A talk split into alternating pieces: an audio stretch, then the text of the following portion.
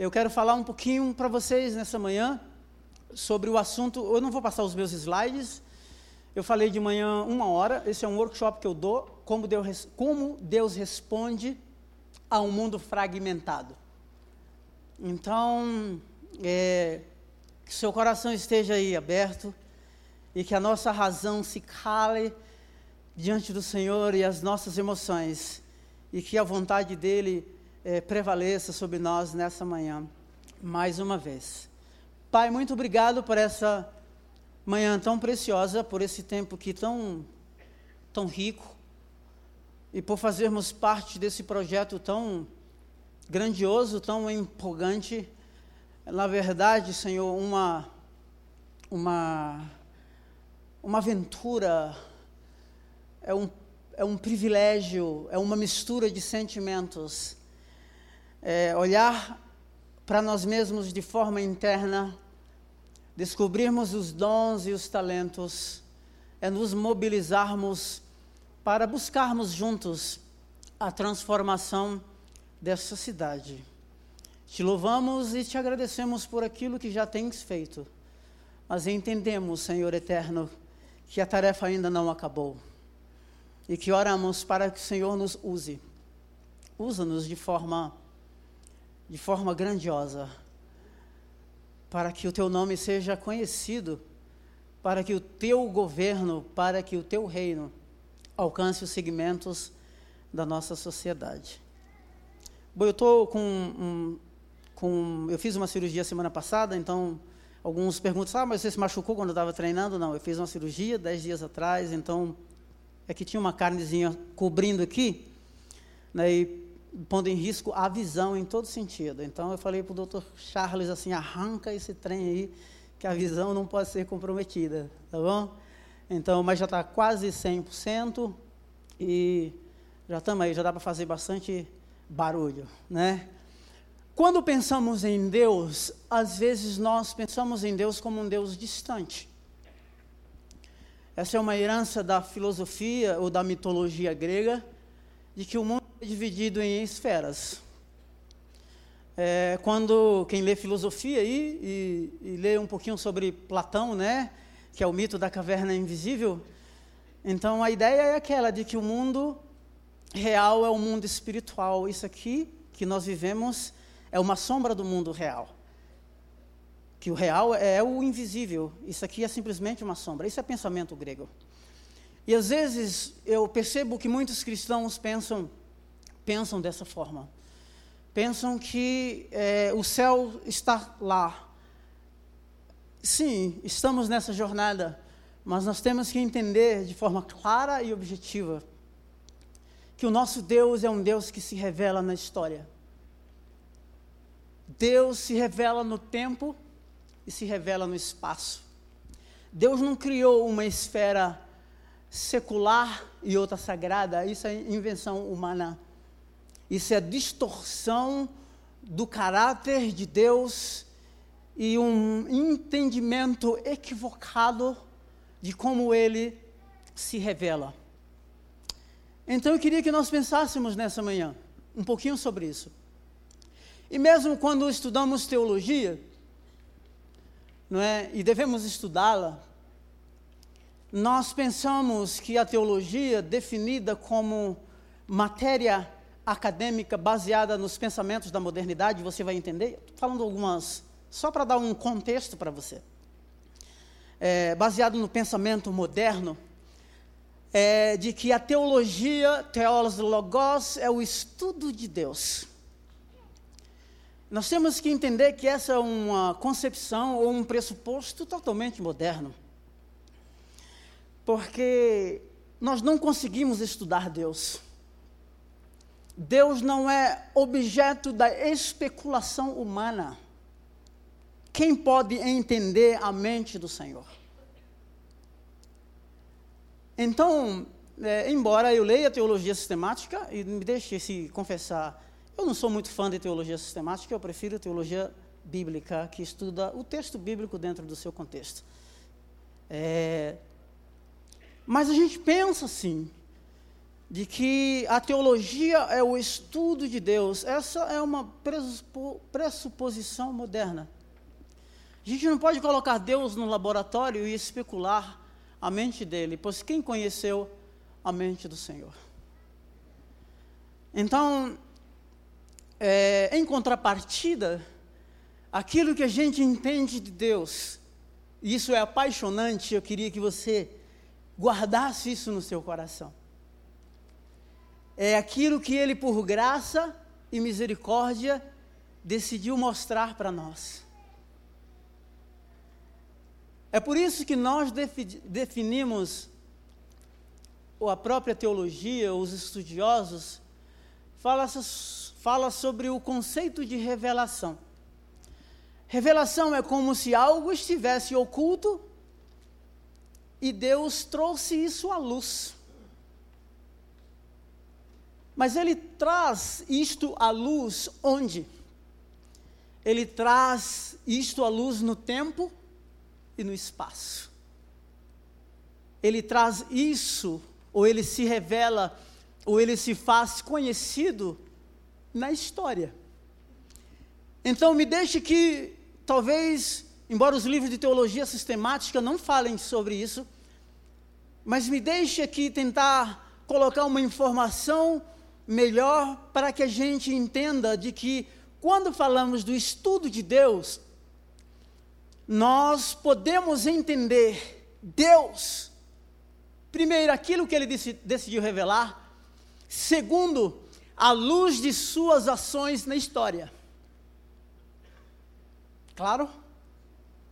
A luz de sua uh, revelação na história. Ou seja, quando nós olhamos a história, quando nós olhamos, ainda que ela se, seja uh, caótica, desordenada. Ainda que humanamente falando possamos pensar e imaginar de que caminha de mal a pior. Nós cremos que Deus ele continua reinando no alto e sublime trono. Ele é Senhor da história.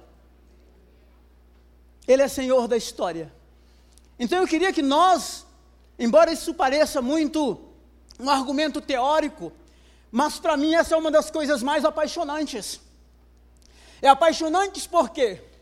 Porque esse Deus que é totalmente outro, ou seja, ele é invisível, ele é eterno, ele é poderoso, ele é exaltado, ele é soberano, ele é onipresente, ele é onipotente, ele é o mesmo que habita com aquele que é quebrantado de coração. Isso é fascinante. Porque eu sei que Ele é tudo isso. Grande, eterno, poderoso. Quando a palavra dele é liberada, céus e terras são criados. Apesar de tudo isso, de toda essa grandeza, desse ser exaltado, magnífico, ele envia o filho dele, o Verbo se faz carne se revela dentro da história humana. E não importa quão, comprometi, quão comprometida ela esteja com o pecado. Deus se faz homem para falar com os homens. Esse que é totalmente outro, este que é invisível. o Verbo se faz carne e habita a ideia aí é a ideia do Antigo Testamento de tabernacular, de se fazer presente, de estar no meio do povo. E vimos a sua glória como a glória do unigênito do Pai, cheio de graça e cheio de verdade. Então eu queria que a gente pensasse um pouquinho que esse Deus é um Deus histórico. Ele está aqui. As suas intervenções acontecem diariamente. Mas me parece que nós fomos influenciados por esse pensamento grego de um Deus distante, de um Deus que se revela no ambiente supostamente sagrado. E aí, como o pastor Igor mencionou, não é? Que essa glória celestial seja vivida nos demais dias da semana. E quando lemos o livro de Gênesis, dentro do cenário, nós percebemos, de Gênesis, nós percebemos que a terra era sem forma e vazia. Havia trevas sobre a face do abismo e o Espírito de Deus se movia sobre a face das águas. Então, esse Deus em ação começa a dar forma a algo que não tem forma. Ele cria um lugar lindo e coloca o homem para cuidar do jardim. E o que é que acontece? Toda manhã esse Deus visita o jardim e ele conversa com o homem. Mesmo quando ele peca, que ele foge inocentemente, Deus está o chamando, Adão, onde tu estás? E ele se esconde no meio das árvores e ele diz assim: Senhor, eu ouvi a tua voz e eu me escondi. Então, o que eu estou querendo endossar, frisar nessa manhã, é que não há essa separação entre céu e terra.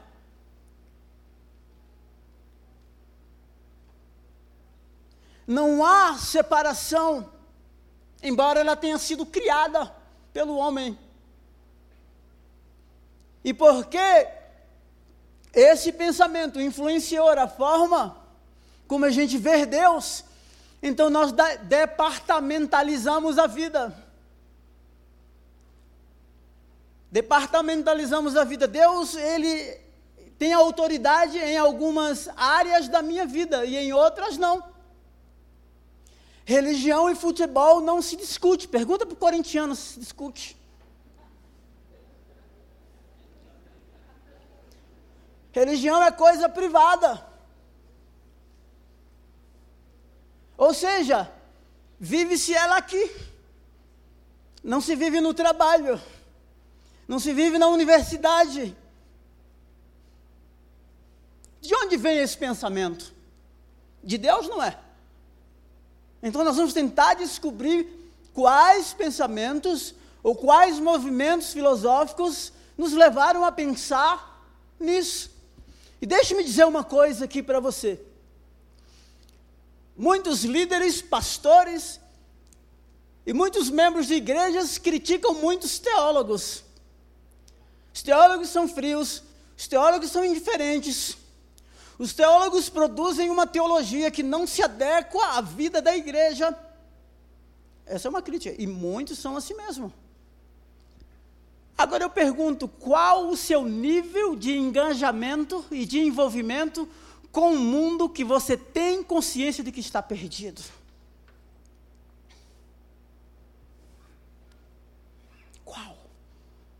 Criticamos os teólogos de uma teologia não aplicada à vida da igreja, mas não criticamos uma igreja ou a nós mesmos que pode ter uma teologia e tem um evangelho que é aplicado, pode ser aplicado e mudar a realidade de um mundo quebrado.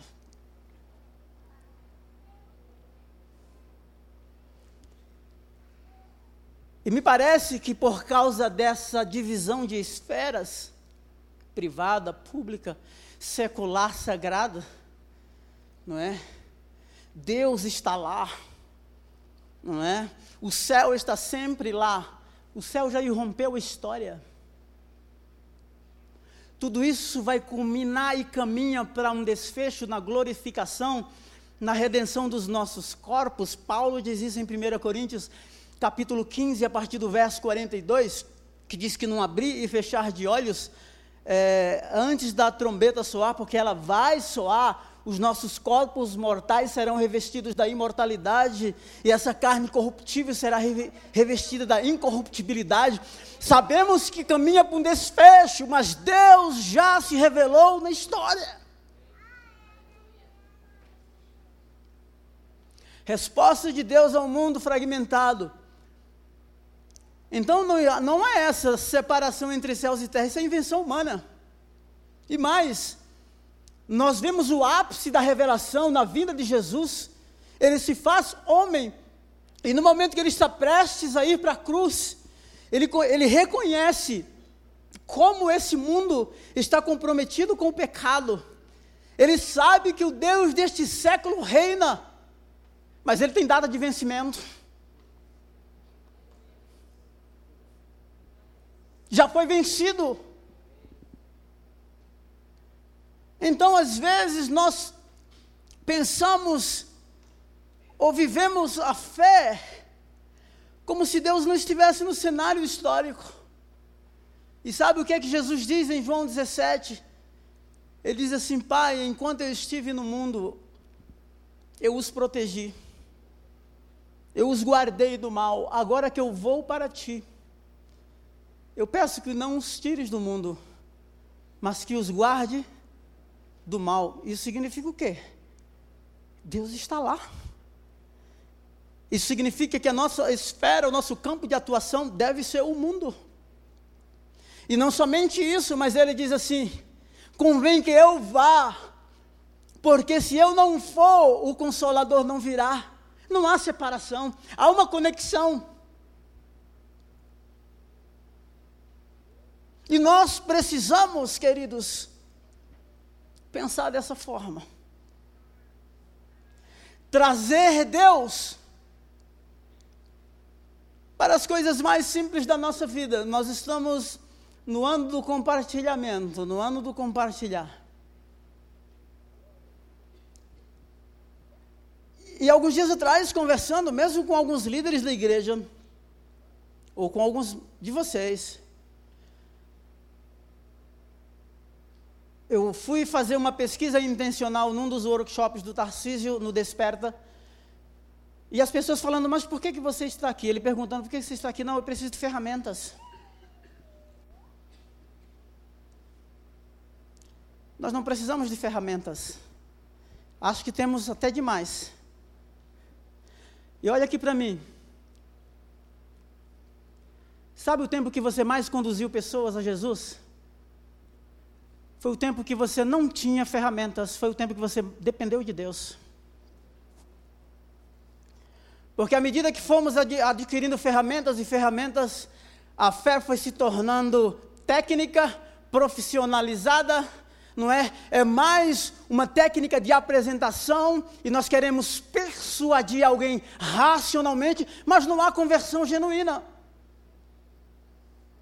Por vencer um argumento teológico, apologético, não significa que alguém se converteu. Então a ideia nessa manhã é trazer Deus ao cenário da nossa vida. E não estou dizendo que não precisamos da técnica, mas a técnica não pode sobrepor a métrica de Deus.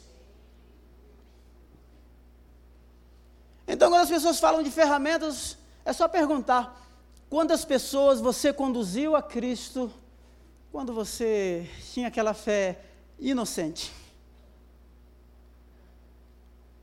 Quando eu falo inocente, eu falo assim: depender de Deus. Então me parece que a gente depende mais do nosso argumento. Né? Quatro leis espirituais, não estou dizendo que não tem que estudar, leia. Evangelismo explosivo, beleza. Então, no ano do compartilhar, a resposta de Deus ao mundo fragmentado é entender de que ele se revela historicamente. E não tenha a presunção me permita a franqueza da palavra nessa manhã, que Deus te colocou em qualquer contexto, em qualquer lugar, uh, como se fosse uma fria. Antes dele te levar em qualquer lugar, saiba que ele chegou primeiro, e não é aquela musiquinha que canta assim, quando eu cheguei aqui, meu Senhor, né? Isso não é melô do crente atrasado, Deus já está lá sim.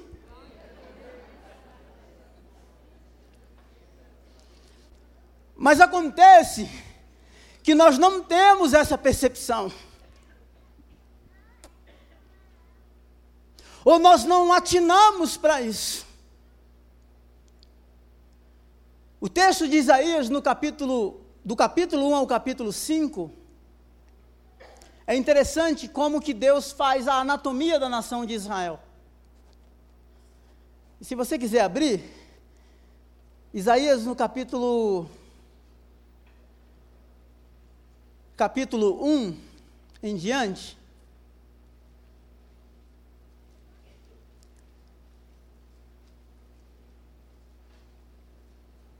Eu decidi não usar os meus slides porque eu recebi um conselho hoje pela manhã.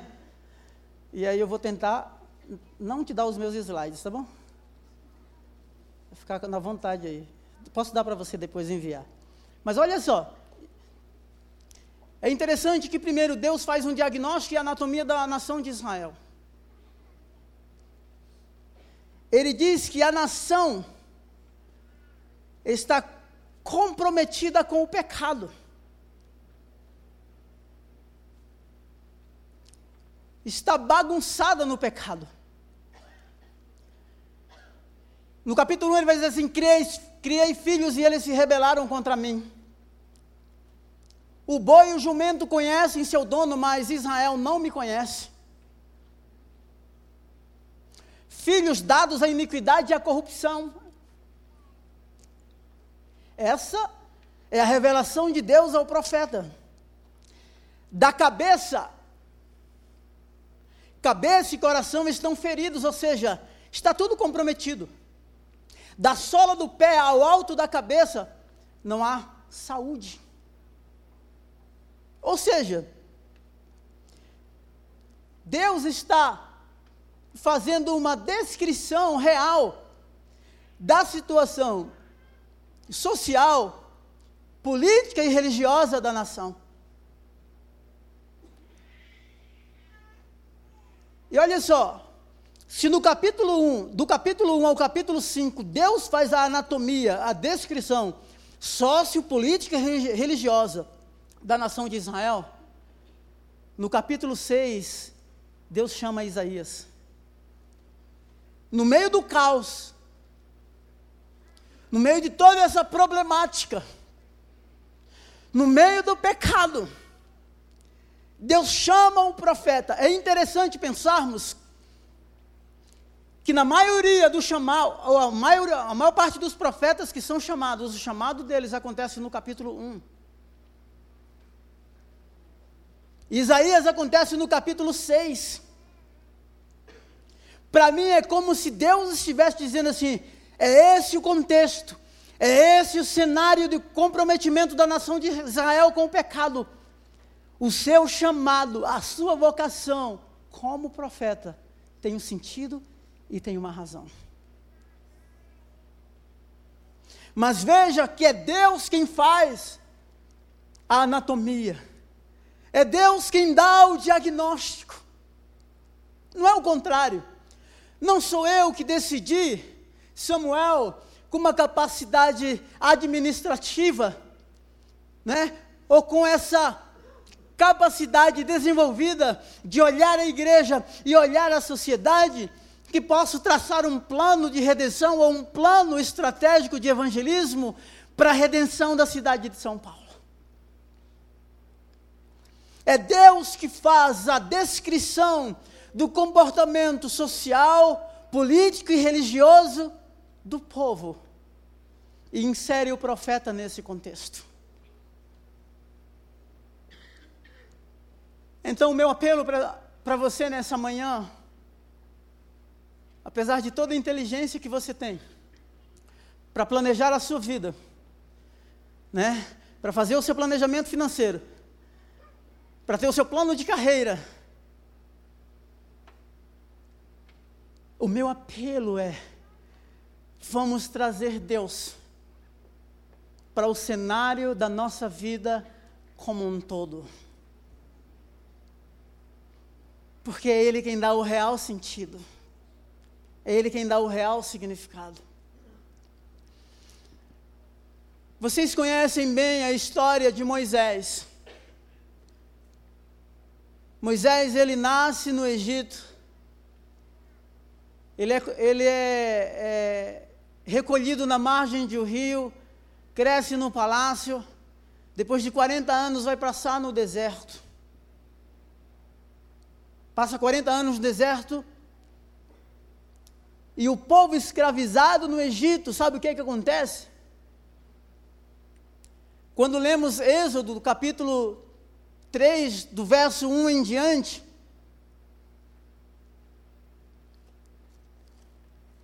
Deixa eu ler com você, mostrar aqui alguns textos, porque são. Nós temos alguns verbos aqui.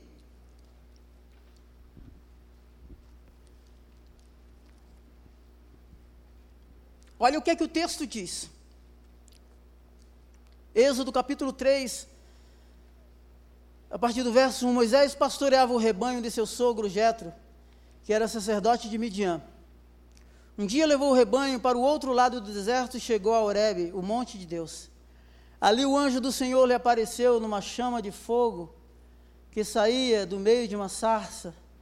Moisés viu que, embora a sarça estivesse em chamas, não era consumida pelo fogo. Que impressionante, pensou. Por que a sarça não se queima? Vou ver isso de perto. O Senhor viu que ele se aproximava para observar, e então, do meio da sarça, Deus o chamou: Moisés, Moisés, eis-me aqui, respondeu. Então disse Deus: Olha o que Deus diz: Não se aproxime, tire as sandálias dos pés, pois o lugar em que você está é terra santa.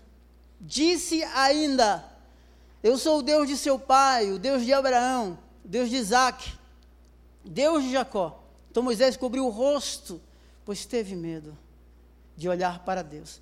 Disse o Senhor, no verso 7, Disse o Senhor: De fato tenho visto a opressão sobre meu povo no Egito.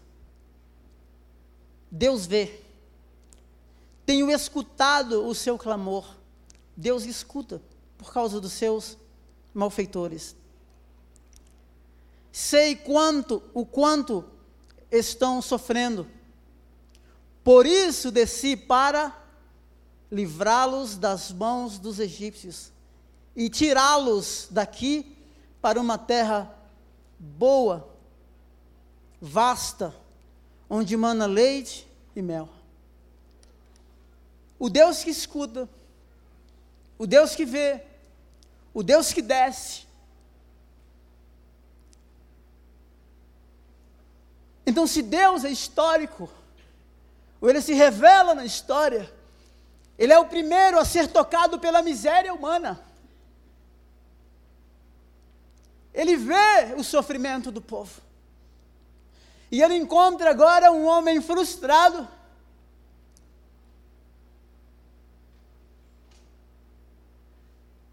Que um dia cometeu equívocos em sua carreira ministerial, profissional está pastoreando, e aquele dia era um dia diferente. Ele cruza para o outro lado e ele vai para o monte de Deus.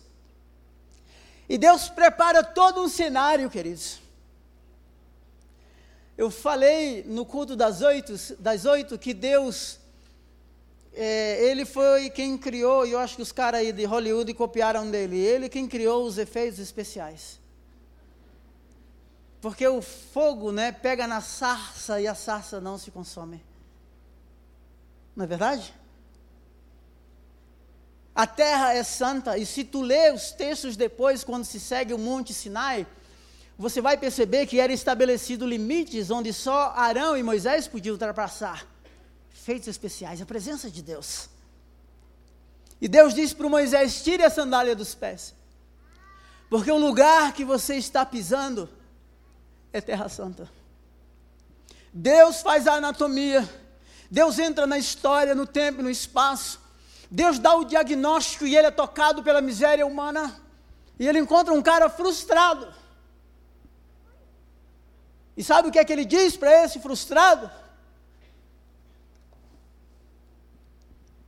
Ele diz assim, ó: Pois agora o clamor dos israelitas chegou até mim e tenho visto como os egípcios oprimem. Vá, pois, agora, eu o envio ao Faraó. Essa é uma das, essa é uma das cenas mais belas, é entender de que o Deus que faz a leitura, o Deus que dá o diagnóstico, o Deus que faz a anatomia, o Deus que faz a descrição de todo o contexto, é Ele que diz assim: Olha, eu tenho esse projeto maravilhoso, eu quero enviar você, eu quero fazer aqui uma parceria, não importa quão frustrado, não importa quantos equívocos você já comeceu, cometeu na sua vida. Esse era o contexto da vida de Moisés. Então Deus o encontra no cume do monte. E é nesse ambiente da revelação da santidade de Deus, com todo esse cenário preparado, que Deus chama novamente o Moisés e assim: Eu quero te enviar ao Faraó. Quando lemos Gálatas capítulo 4, verso 4, o texto diz assim: que chegando à plenitude dos tempos, Jesus nasceu de uma mulher, nasceu sob a lei, para nos redimir da maldição da lei e da maldição do pecado. A palavra plenitude significa pleroma, ou seja, é que o cenário estava cheio, o ambiente estava preparado. Os estudiosos, especificamente, tem um cara que escreveu um livro o Cristianismo através dos séculos, publicado pela editora Vida Nova, é um exagero que eu vou falar para você, mas só para que você entenda a dimensão daquilo que os historiadores falam.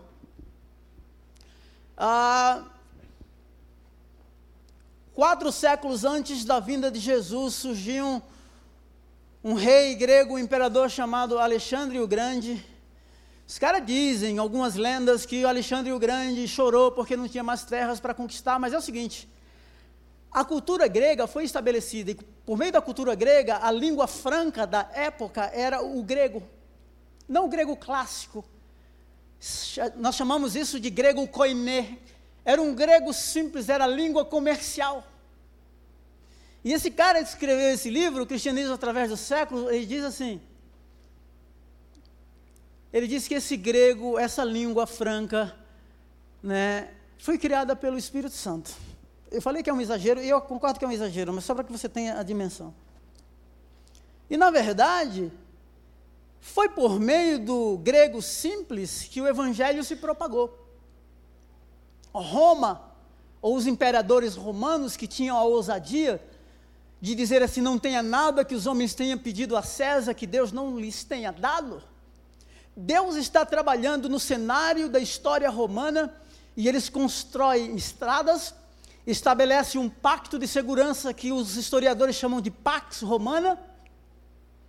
Ou seja, as estradas agora têm segurança, as pessoas podiam andar, os piratas que atuavam nos mares, saqueando ou roubando outros barcos, a situação se tornou mais difícil. Por que, que estou falando isso?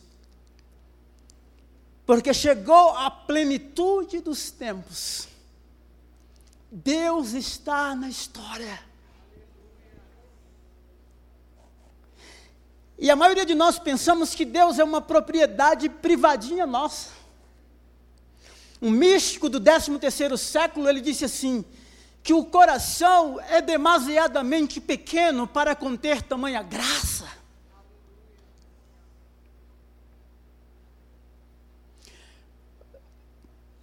O escritor continua dizendo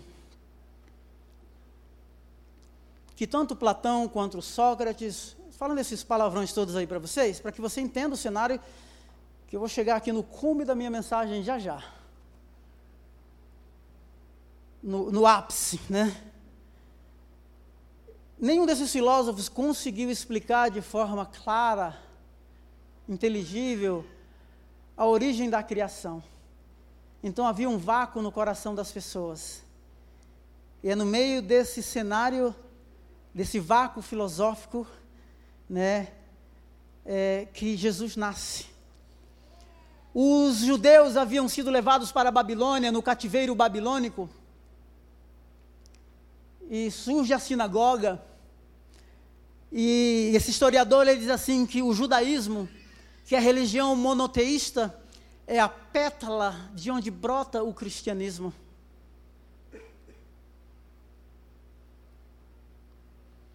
Então, queridos, vamos pensar dessa forma.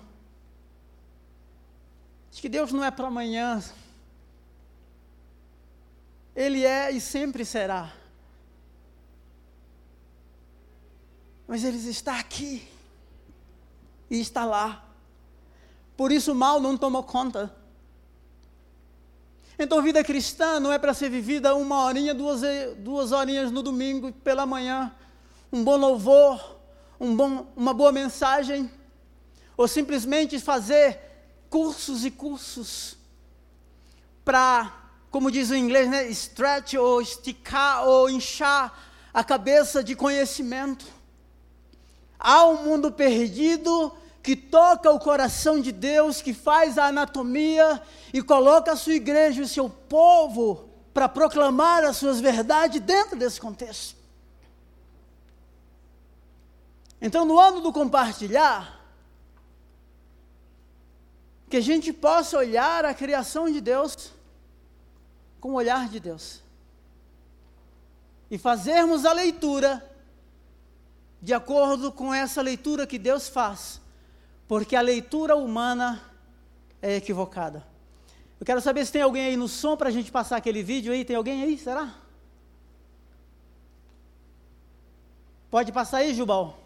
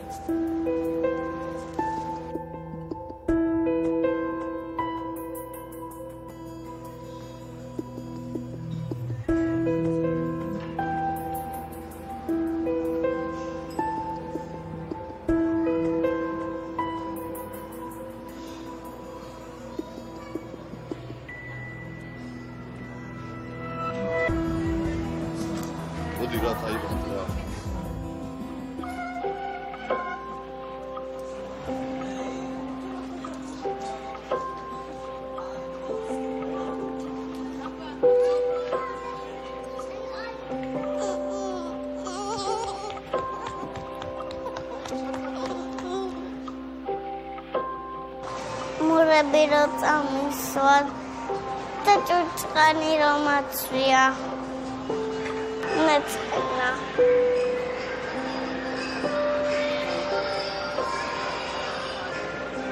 Glavy. Tady, tady jsme měli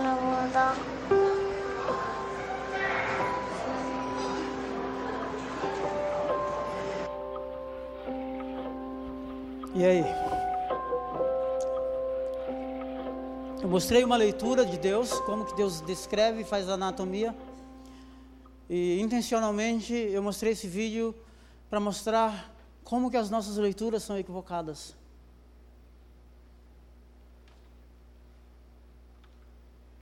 E nós como crentes não escapamos disso.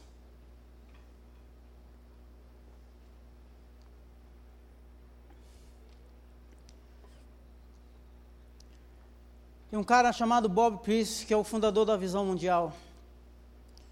Uma certa vez ele estava andando com um grupo de pastores na Holanda, e a Holanda tem algumas ruas em que as mulheres despidas se expõem nas, em algumas, algumas caixas, né? algumas vitrines, é, vendendo o corpo para prostituição. E enquanto Bob Peace caminhava com alguns daqueles líderes, alguns começaram a fazer chacota, fazer piada e o Bob Pierce disse assim: Deixa aquilo que quebra o coração de Deus quebrar o teu coração.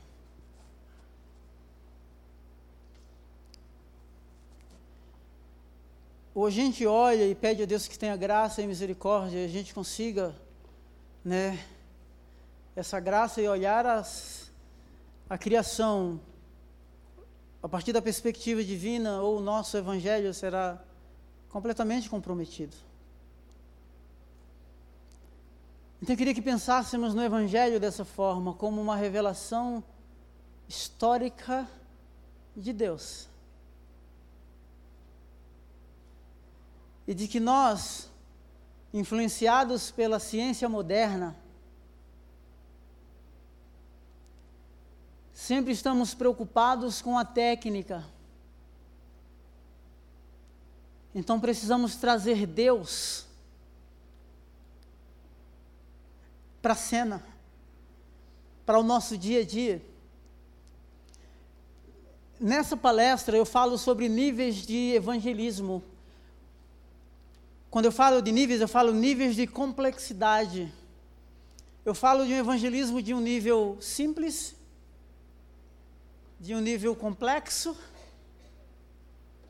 e eu falo de evangelismo, de compartilhar em, em um nível extremamente complexo.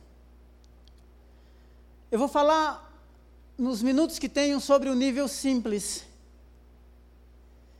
O nível simples para compartilhar. O primeiro entendimento é que eu preciso ter é de que Deus está no circuito.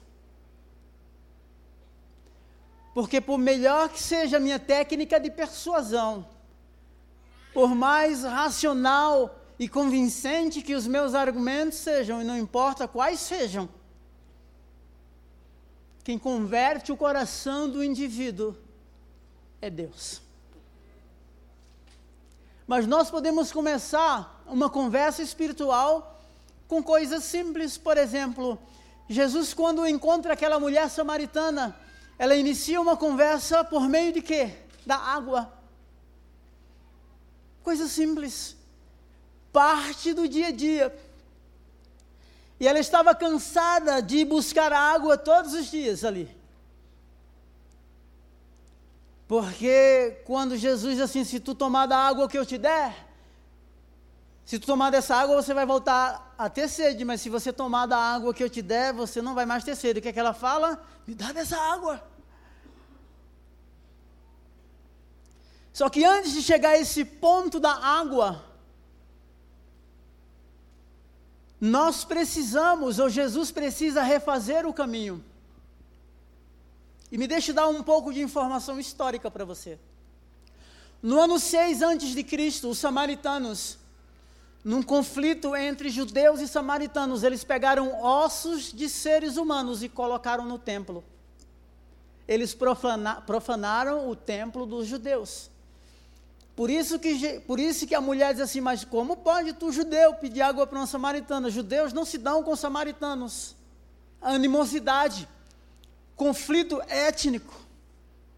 Anim, é, essa animosidade gerou distanciamento, distanciamento geográfico, distanciamento étnico, preconceito racial.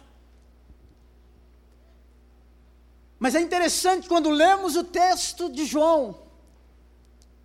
O texto diz assim que era necessário passar por Samaria. Veja que para Jesus iniciar uma conversa a partir de um tema comum que é água, ele precisou refazer o caminho.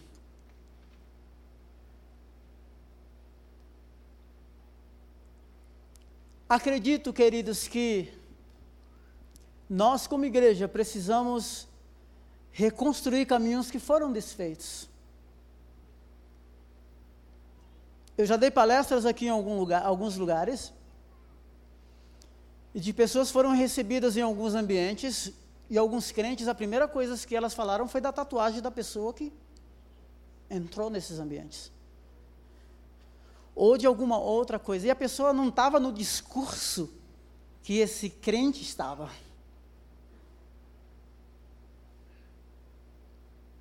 Então me parece que não há sensibilidade cultural. Me parece que não há discernimento. Me parece que nós pensamos que todo mundo está no mesmo nível de maturidade espiritual, ou tem o mesmo evangeliquez que nós temos.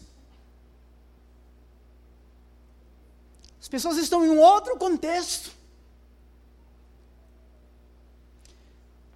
Então Jesus refaz o caminho. É necessário passar por Samaria. Eu tenho certeza que o distanciamento geográfico e esse conflito étnico-religioso, eu estava pensando nisso hoje pela manhã, e com certeza, como aquele caminho deixou de ser pisado, o mato cresceu. Mas Jesus decidiu refazer. Será que nós estamos dispostos a refazer o caminho? Será que nós estamos dispostos a baixar esse nível de complexidade na comunicação do Evangelho e iniciá-lo através de um tema simples, corriqueiro do dia a dia? Ou não? O vocabulário tem que ser tem que ser chique, né?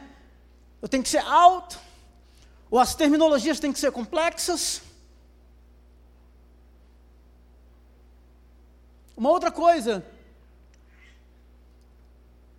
é que aquele encontro na agenda de Deus foi um encontro intencional. Os discípulos estavam na cidade, foram comprar comida e Jesus se encontrou, encontrou-se sozinho com aquela mulher.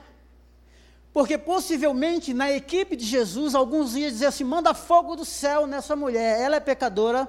É o seguinte: o histórico, ela deve ter aí me permita, essa não é a teologia que eu acredito, mas só para.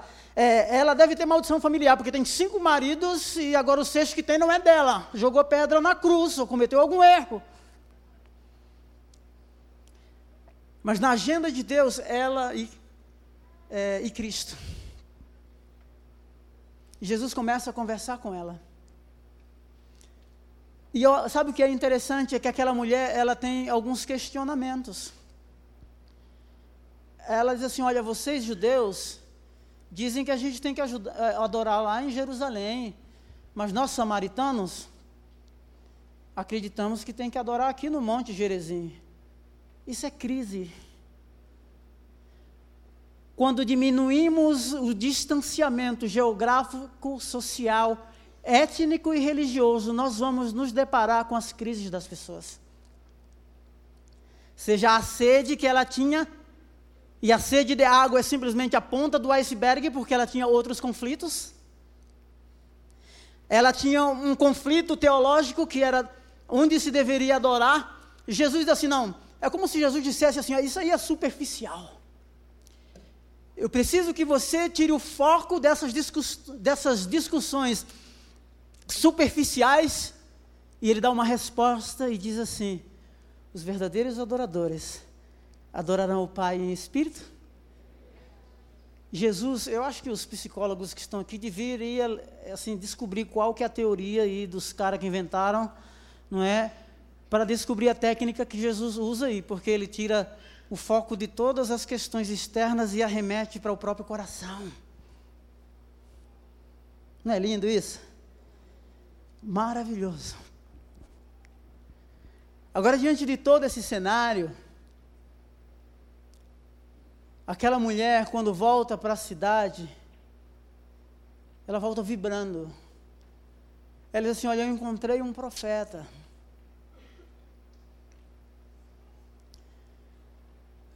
Porque ele, sem saber da minha vida, Ele contou toda a minha história. Uma coisa que nós devemos aprender é que, apesar de todo conflito e de toda animosidade social, cultural, religiosa,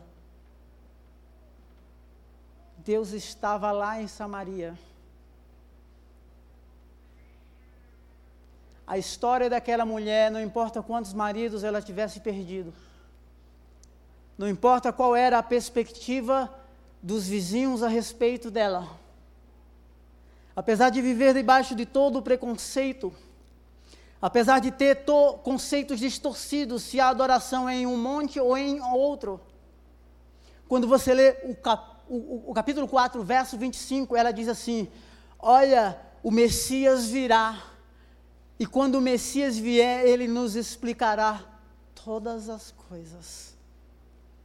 Apesar do preconceito, apesar das perdas, apesar da dúvida teológica, uma conversa, um diálogo à beira de um poço, simples, corriqueiro, básico, termina nas questões mais profundas que afetaram a vida daquela mulher. Isso é o Evangelho. Qual a técnica que permeia? o Messias virá.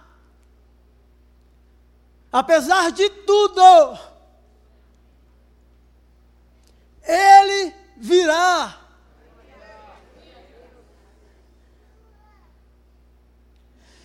E quando ele vier, ele nos explicará todas as coisas. Apesar das perdas, das dúvidas, das dores, das discriminações, do os preconceitos, debaixo de tudo isso, há esperança de que historicamente o Messias virá. Veja que a leitura que Cristo faz não é como a leitura do vídeo. Eu não sei se tu consegue se ver num vídeo como esse. Eu não sei se tu consegue pensar assim, como a sociedade é preconceituosa e julga. E talvez você tenha, esteja aqui, você tenha até vivido isso na pele. Lembro-me, não sei se já lhes falei, que eu encontrei um, um rapaz da Somália eh, na Inglaterra enquanto visitava um centro árabe cristão. E ele percebeu o meu sotaque, né? Você vai vivendo com muitas pessoas, você vai percebendo os sotaques quando você fala. É como no Brasil, você vai dizer é da Bahia, ou de Minas, ou, né? Você vai conseguir identificar. E ele percebeu o meu sotaque e perguntou de onde eu era. Eu falei que sou brasileiro. E ele falou assim: Como brasileiro, você se sente discriminado em Londres? Aí eu falei assim: Por que você está me fazendo essa pergunta? Ele falou assim: Porque, como somaliano, eu me sinto discriminado.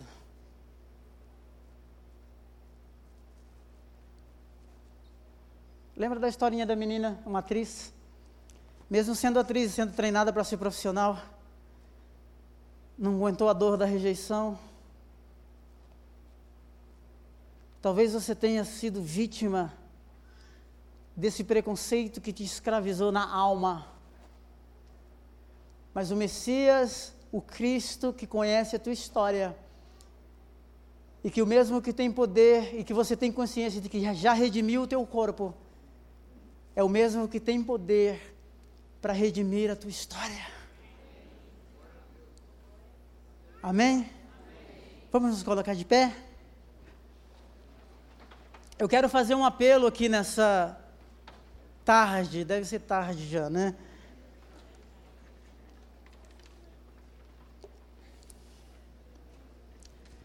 Se tem alguém aqui que entrou aqui pela primeira vez, segunda, você que andou afastado e sabe e tem consciência disso, porque Deus já tem falado ao seu coração. Eu vou pedir que vocês não saiam, por gentileza, esse é um momento. Eu falei no culto das oito, e quando a gente fala no culto das dez que vai orar, o povo dá linha. Eu não vou falar que eu vou orar na próxima vez, então. Quem sabe você esteja aqui e você tenha sido assim, essa. tenha se tornado escravizado aí nas suas emoções e você tenha sido objeto dessa marginalização e você tem sofrido dores profundas. E você está como se fosse se consumindo, morrendo por dentro, sem esperança. Mas nessa manhã você ouviu os ecos desta palavra no seu coração. E você está dizendo assim: Eu quero esse Messias, eu quero esse Cristo que se importa comigo. Que conhece a minha história e que pode redimir a minha história e mudar o destino da minha vida. Se você quer fazer uma oração de entrega da sua vida para Jesus nessa noite, se você nunca fez, ou fez, mas está distante, nessa manhã eu quero entregar a minha vida, eu quero me reconciliar com Ele. Eu gostaria que você, com uma das suas mãos, só acenda assim para que eu te veja. Tem alguém? Tem uma jovem ali, mais alguém aqui? Uma outra pessoa ali, mais alguém aqui? Tem uma outra, uma outra jovem aqui, lá na galeria, tem alguém? Dois na galeria? No templo 2, templo 2, na igreja subterrânea, onde é que está? Não tem a tela, onde é que está? A tela está lá. Tem alguém? Acenda-se com a mãozinha lá no templo 2, por favor. Maravilha. Isso, mais uma. Eu vou pedir que vocês venham aqui à frente. Vocês que assinaram assim, nós queremos. Quero ver você aqui mais de perto. Dá uma olhadinha aqui para você. Vem aqui. Se um amigo, uma amiga trouxe uma dessas pessoas, acompanhe aqui. Vem com elas, por favor. Isso, podem vir lá da galeria, lá da, da do Templo 2, por favor. Venham aqui à frente. Maravilha. Que bom. Que bom. Podem se aproximar. Ontem foi sábado, eu já tomei banho mesmo, né? eu vou pedir que vocês façam assim. Tem mais alguém? Alguém que quer se reconciliar com Jesus, dizer assim: não, eu quero esse Cristo que se importa comigo. Pode vir aqui à frente. Eu vou pedir assim, ó, põe a mão assim sobre o coração de vocês. Fala assim, Senhor Jesus. Muito obrigado por essa manhã. Obrigado porque eu ouvi a tua voz. E a tua palavra nos diz que as minhas ovelhas ouvem a minha voz. Por isso estou aqui para entregar-te a minha vida sem reservas. Cuida de mim. Eu reconheço os meus pecados, as minhas limitações os meus erros, mas eu reconheço que a minha história, a partir de hoje, será diferente. Porque eu, te, eu confesso o Senhor como meu Salvador. Mora no meu coração. Aquilo que eu não posso mudar em mim, muda. Que a natureza do Senhor reine no meu coração. Eu entrego a minha vida a Ti. Toma conta dela. Amém. Vou pedir que a igreja estenda as mãos aqui à frente. Ora por essas pessoas. Pai, nós queremos te louvar por essa manhã. Te louvar por teres preservado e guardado todas elas, todas estas pessoas que estão aqui. A minha oração, Deus, é que o teu governo, que o teu reino, Senhor eterno, venha sobre elas. Que estes corações sejam marcados pelo teu amor. Que todo distanciamento geográfico, social, que todo preconceito, Deus, que toda dor, toda doença, sejam agora tocados pelo poder redentor da cruz. Eu oro, Senhor, em nome de Jesus, para que elas tenham força, graça, sabedoria, desperta nestes corações fome e sede de te conhecer mais e mais. Em nome de Jesus. Obrigado por essa celebração que acontece nos céus.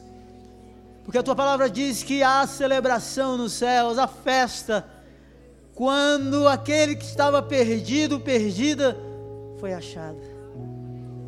Te bendizemos, em nome de Jesus. Olha aqui para mim um pouquinho. Nós temos uma equipe aí, aqui, que vai conduzir vocês. Que nós queremos cuidar de vocês. Queremos dar um presente, uma Bíblia para vocês. A equipe vai pegar o endereço, o telefone, para que vocês sejam auxiliados, auxiliadas nessa caminhada. Como nós sempre falamos aqui, ninguém vai ligar para vocês para pedir absolutamente nada. Pelo contrário, aquilo de melhor que nós recebemos, que vocês estão recebendo agora, nós queremos que vocês conheçam um pouquinho mais o coração desse Deus que se revela na história e que se importa com vocês. Então, é o Serginho, cadê quem que vai conduzi-los? Se agora aqui, olha só. Vocês que fizeram oração de entrega, olha que família grande vocês ganharam aí. Vira aí, dá uma viradinha aí.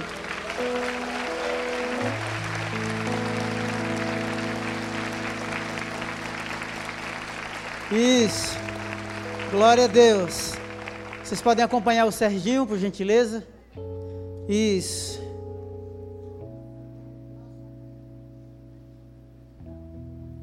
O senhor quer falar comigo? Já, já. Pode, se quiser, aguardar aqui, tá bom? Orar mais uma vez? Quero desejar a você uma semana muito abençoada, viu? Que esse Deus que se revela na história, Ele se revele lá onde você está. E que esse amor se espalhe.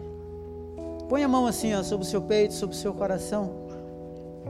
Senhor, muito obrigado por essa por esse tempo tão precioso aqui juntos. Obrigado por tua beleza e tua grandeza.